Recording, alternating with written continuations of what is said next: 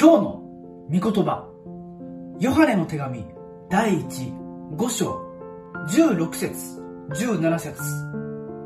誰でも兄弟が死に至らない罪を犯しているのを見たなら神に求めなさい。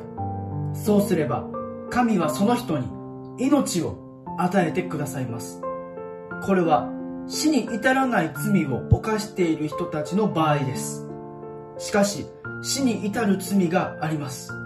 これについては願うようにとは言いません。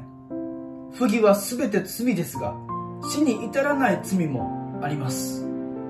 ここの聖書箇所に書かれている死に至る罪と死に至らない罪が具体的に何なのかは書かれていません。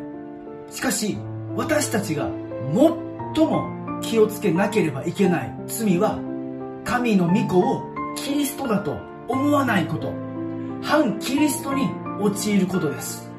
神様は私たちの罪のために愛する一人子イエス・キリストを世に使わし罪を全て背負わせて十字架の上で殺されました。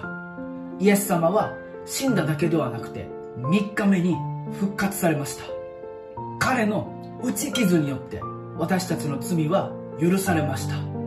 イエス様が神様の御子キリストだと信じる者には永遠の命が与えられます。しかし信じない者には永遠の命は与えられません。イエス・キリストを信じないことは死に至る罪です。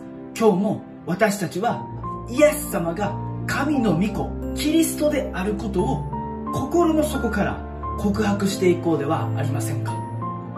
own food. Jesus.